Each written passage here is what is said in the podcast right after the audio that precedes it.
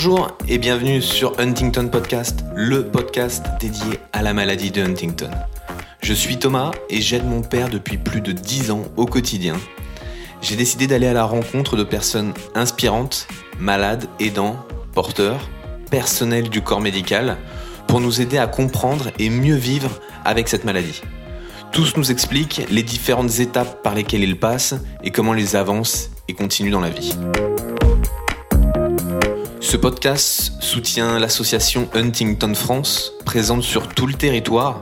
Elle s'occupe de faire connaître la maladie, de financer la recherche médicale et d'accompagner les malades et leurs familles dans toutes les étapes.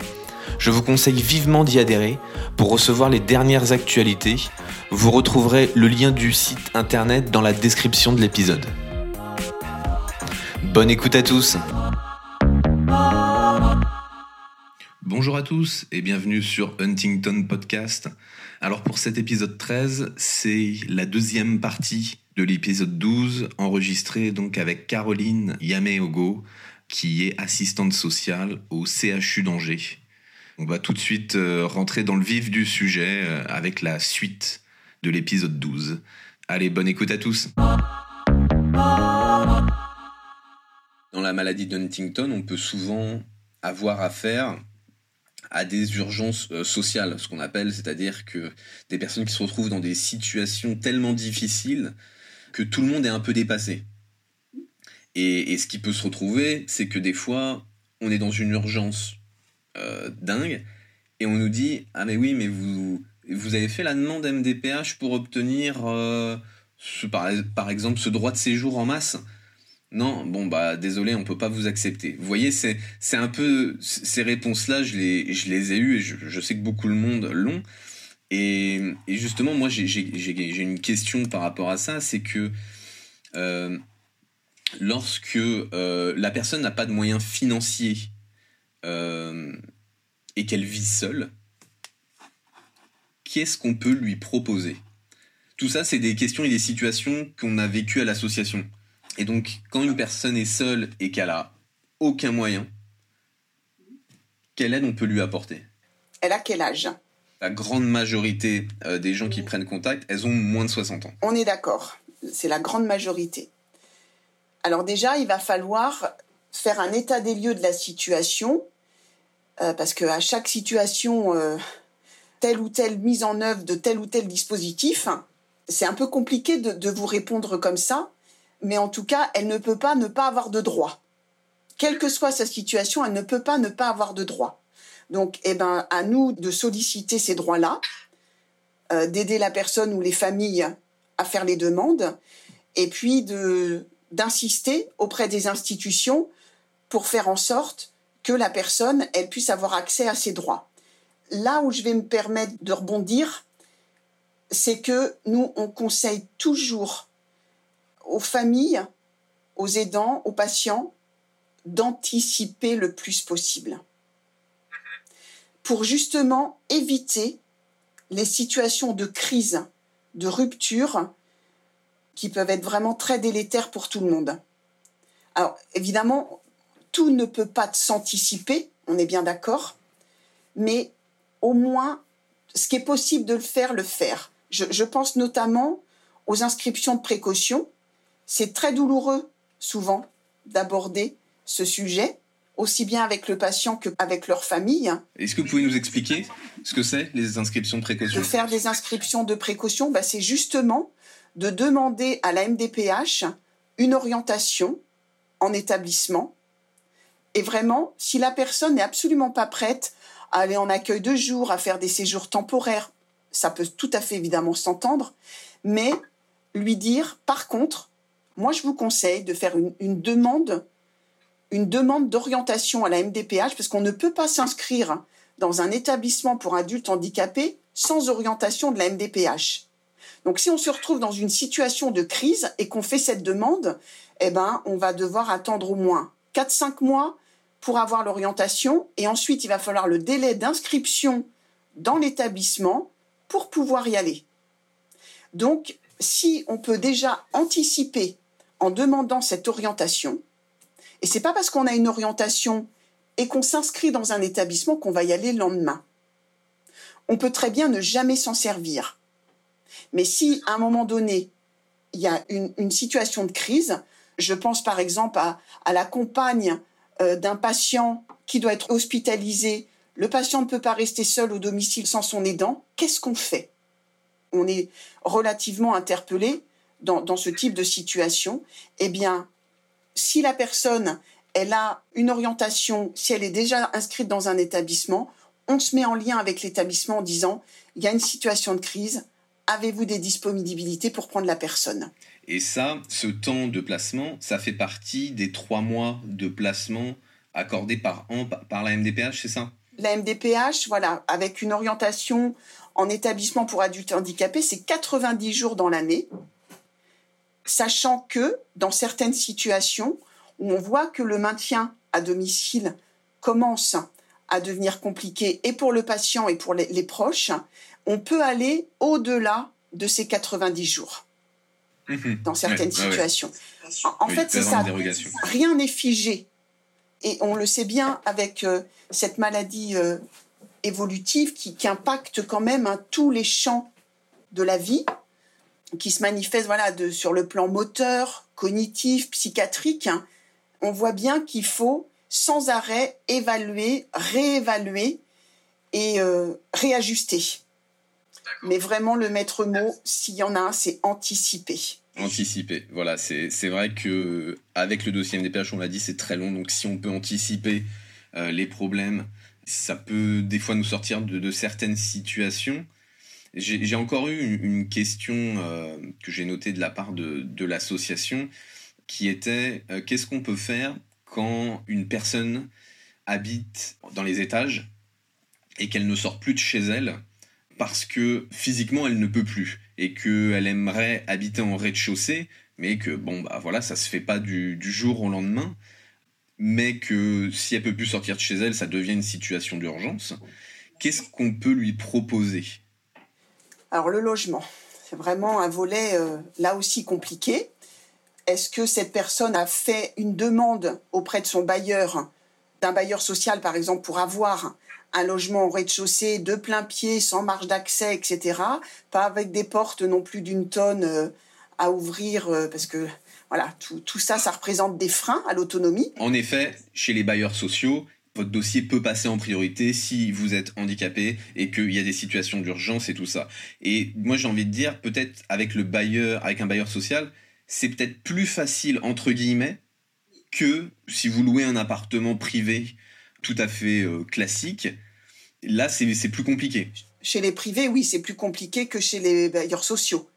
Donc nous, on peut aussi, les neurologues hein, euh, le font régulièrement, de faire des courriers pour expliquer, alors pas évidemment la situation médicale, euh, mais en tout cas les répercussions sur l'autonomie de la personne, pour tenter de faire un peu accélérer le dossier.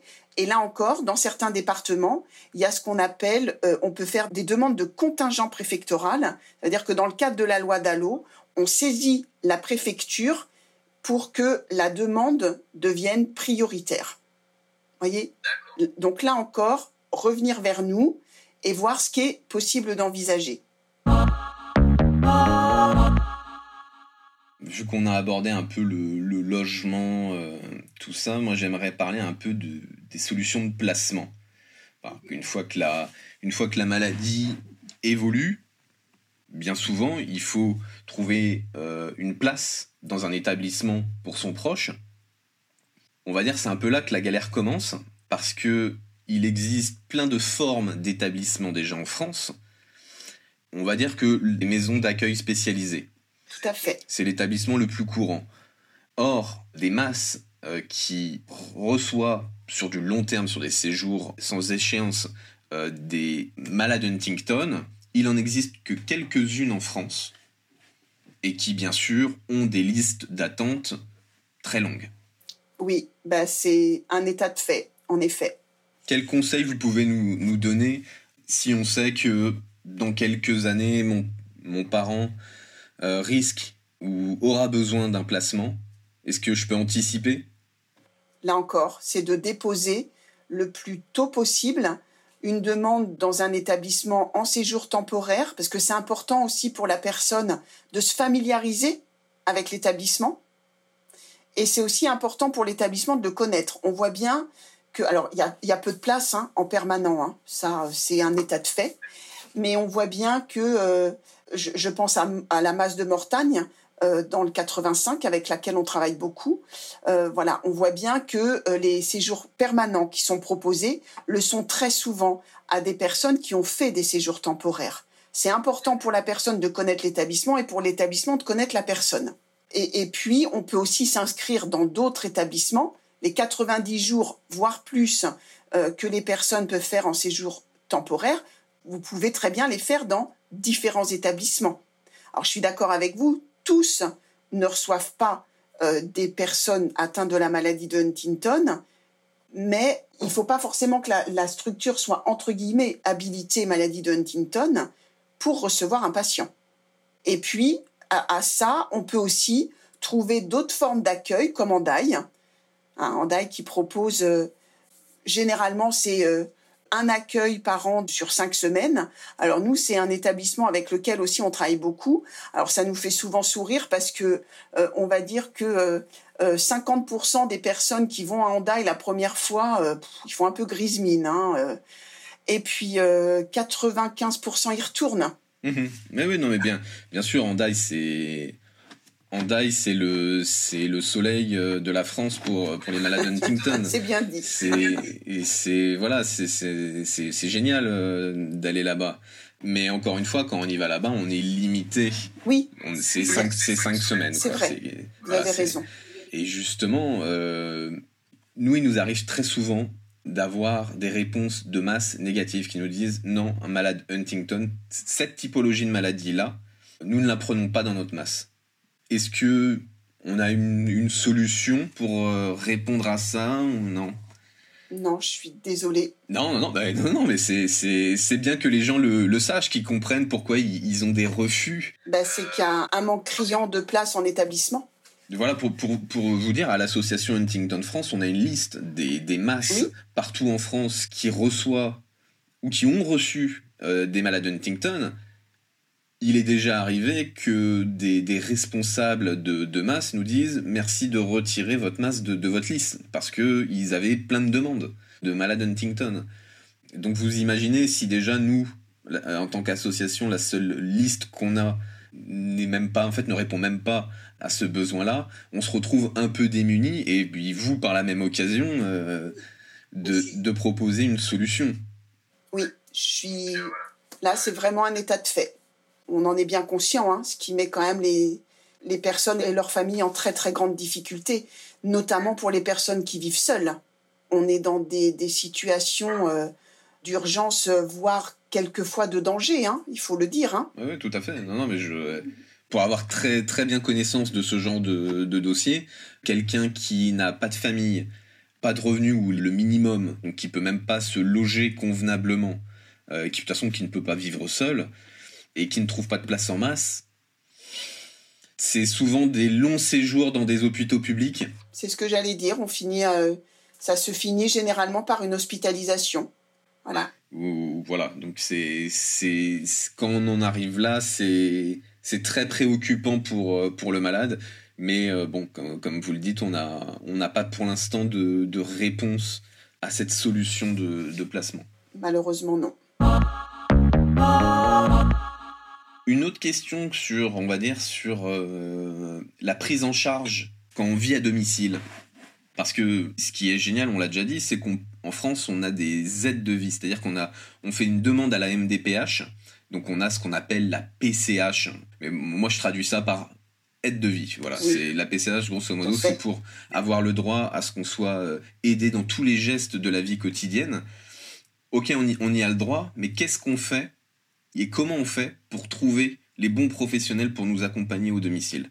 Je m'explique plus en détail encore. Moi, j'habite en région parisienne, hein, donc euh, on peut dire qu'il y a, il y a des... On n'est pas les plus à plaindre pour les professionnels, on va dire mais je n'ai jamais trouvé d'orthophonistes qui viennent à domicile. J'ai dû en appeler une cinquantaine. Hein. Là, en effet, ça dépend aussi des professionnels libéraux. Certains font du domicile, c'est de plus en plus rare, hein, parce que c'est chronophage. Et puis d'autres, non. Mais je suis là encore, je, vous rejoins. C'est, je pense qu'ils ont déjà une telle patientèle, entre guillemets, que bah, le domicile, ça prend trop de temps et que c'est compliqué, alors que quelquefois, la, personne ne pouvant même plus se déplacer pour des raisons X ou Y, hein, quelquefois on voit des ruptures en effet dans le soin euh, du fait de ce problème. Et là encore, on vous rejoint. Donc en effet, euh, sur, le, sur le placement à domicile, pour mon père, je l'ai constitué au fil du temps. Au départ, il voulait pas. Donc euh, au départ, bah, je lui ai dit, bon, bah, il y a une dame qui va venir pour t'accompagner au magasin pour faire tes courses. Donc c'était une heure par semaine. Donc euh, on va dire qu'il a accepté assez rapidement. Et on va dire qu'une fois qu'il avait accepté, après euh, quelques mois de débat sur, euh, sur les aides de vie, ça a été plus facile pour de une heure passer à deux, trois heures, et puis ainsi de suite, ainsi de suite. Et maintenant, mon père vit encore à domicile, et pourtant il est très très dépendant. Il est dans l'une des phases les, les, plus avancées de la maladie. Mais on va dire qu'il arrive à vivre à domicile de par un peu cet écosystème que j'ai réussi à créer en mettant euh, des aides de vie aux bonnes heures, au bon moment pour qu'il soit pris en charge, un kiné deux fois par semaine qui passe à domicile, des infirmiers qui passent euh, pour lui donner ses médicaments tous les jours. Tous les jours, il y, a du passage, euh, si vous voulez. On va dire j'ai de la chance que les infirmiers y passent parce qu'ils font là une tournée mais quelqu'un qui habite en région qui n'a peut-être pas euh, près de chez lui euh, autant de professionnels de santé, mais qui pourtant a le droit à des aides au domicile et qui a eu ses droits auprès de la MDPH, là encore, il se retrouve un peu démuni. Ben oui, vous avez raison, en effet. L'environnement est également un facteur incontournable dans la prise en charge, qu'on habite en milieu rural ou en milieu urbain, déjà, ça change la donne. Euh, et puis, euh, si en milieu rural, on est vraiment isolé plus, plus, plus, euh, que l'infirmière libérale tombe malade, que l'auxiliaire de vie parte en vacances, ne soit, voilà, on, arrive aussi. Je suis tout à fait d'accord avec vous. Là encore, il y a une inégalité dans les ressources du territoire. Bah oui, alors il s'agit d'essayer en effet là, encore de de composer, de voir ce qui est possible, de mettre en place. Il y a aussi des personnes, par exemple, qui ne veulent pas d'association parce qu'il y a un turnover trop important, qui veulent absolument que ça soit euh, l'auxiliaire de vie, euh, Madame Intel, avec qui ils ont créé des liens, euh, et ça peut s'entendre, hein, extrêmement important. Sauf que Madame Intel, ben, elle part en vacances, elle peut tomber malade, et que, ben, des fois, là encore, oui, on se retrouve dans des situations un petit peu compliqué où ben, là on, interpelle les, partenaires de terrain euh, parce que eux aussi connaissent leur territoire. Hein. Nous c'est un peu notre au centre de référence, c'est quand même aussi un peu notre limite. Euh, c'est-à-dire qu'on n'a pas la vision du domicile et on ne connaît pas bien le territoire. Donc là encore, il faut faire appel au réseau parce que le travailleur social de cette commune a peut-être un lien avec telle association qui pourrait peut-être intervenir en urgence, etc. Voilà, là encore, c'est un travail de proximité. Mais je, vous rejoins, il y a une réelle inégalité territoriale. Ah donc on, le voit qu'en fait, vous êtes... Euh, dès qu'on a un problème, c'est quand même vers vous qu'il faut revenir. Parce que vous avez, vous avez l'expérience et les contacts qui font que vous pouvez peut-être euh, apporter des réponses. Moi, je pense que c'est là aussi où, j'ai connu euh, pas mal de, problèmes. C'est que j'avais une question bien spécifique. Je la posais à l'assistante sociale, qui, elle, devait sûrement se renseigner, sûrement prendre connaissance euh, aussi du problème en local et tout ça. Mais ce qui fait que j'avais des délais de réponse qui ne correspondaient pas du tout à mon délai à moi, on va dire, du quotidien. Ben oui, on n'est pas dans les mêmes temporalités. Voilà, c'est ça. Et moi, ce que je dis souvent à des, à des personnes euh, à l'association euh, qui je peux parler, euh, qui, ont des questions ou des situations d'urgence, c'est que je leur dis donc oui, en effet, il faut prendre contact avec l'assistante sociale, c'est primordial, mais il ne faut pas non plus euh, penser que l'assistante sociale pourra s'occuper de tous vos problèmes et qu'il y a des choses que vous devez prendre pour vous. Parce que moi, ce que j'ai cru au départ, c'était que je me suis dit, ah ça y est, je suis en contact avec une assistante sociale, tous mes problèmes, tous, mes petits problèmes administratifs et tout ça, je les prends et je lui donne. Et elle s'en occupera. Mais alors déjà, elle ne peut pas s'occuper de tout, et qu'elle n'a pas la connaissance, comme vous l'avez dit, euh, de tous les problèmes, et qu'en plus de ça, elle ne peut pas s'en occuper dans le temps que moi je veux. C'est pour ça que j'en suis amené des fois à faire mes propres demandes ou autres. C'était pour avancer un peu plus vite. Même si je la mettais en copie, même si l'assistante sociale était en copie, mais a des fois, j'avançais sur certains dossiers. Et ça, c'est un, conseil que je peux donner, c'est n'attendez pas que, que, ça vous tombe euh, tout cuit, que l'aide tombe tout cuit. Il faut des fois euh, être un peu plus proactif et essayer par vous-même, surtout pour les acteurs locaux, d'aller les voir, de, leur poser des questions, d'être en contact, parce que euh, vous, on a vu le territoire que, que vous gérez, vous pouvez pas du tout, vous n'avez pas le temps de vous déplacer de, et de, répondre un peu à tous ces problèmes. Bah même si les, les visites à domicile seraient un réel plus, hein, ça c'est incontournable. Moi, j'ai souvenir qu'il y a des assistantes sociales qui sont venues à mon domicile. Alors, ça devait probablement être les assistantes sociales de la MDPH pour évaluer les besoins au domicile oui, et je pense aussi celle du département. D'accord. Donc en effet, oui, oui, ça c'est dès que je faisais un dossier MDPH, j'avais une assistante sociale qui venait évaluer si mon père avait vraiment besoin de cette aide, combien. En effet, ça c'est vrai. Mais en même temps, je me souviens qu'il y avait une, assistante sociale qui était du, de mon département. Et qui m'aidait pour certaines choses et d'autres où elle, visiblement elle n'avait pas les réponses. Vous, vous dites que c'est en, effet euh, aux proches, aux aidants de d'initier les démarches. Alors, je, vous rejoins. Et pour autant, on essaye vraiment au, centre de référence aussi d'être quand même attentif à l'épuisement des aidants. Parce que quelquefois, il y a aussi euh, une saturation qui s'entend. Hein. et, cette saturation, elle peut être aussi administrative. Je, je pense qu'il n'y a pas beaucoup de gens qui aiment en plus faire euh, de l'administratif. Parce que quand l'épuisement psychique, physique bah, il y a un moment donné, on n'a plus l'énergie nécessaire.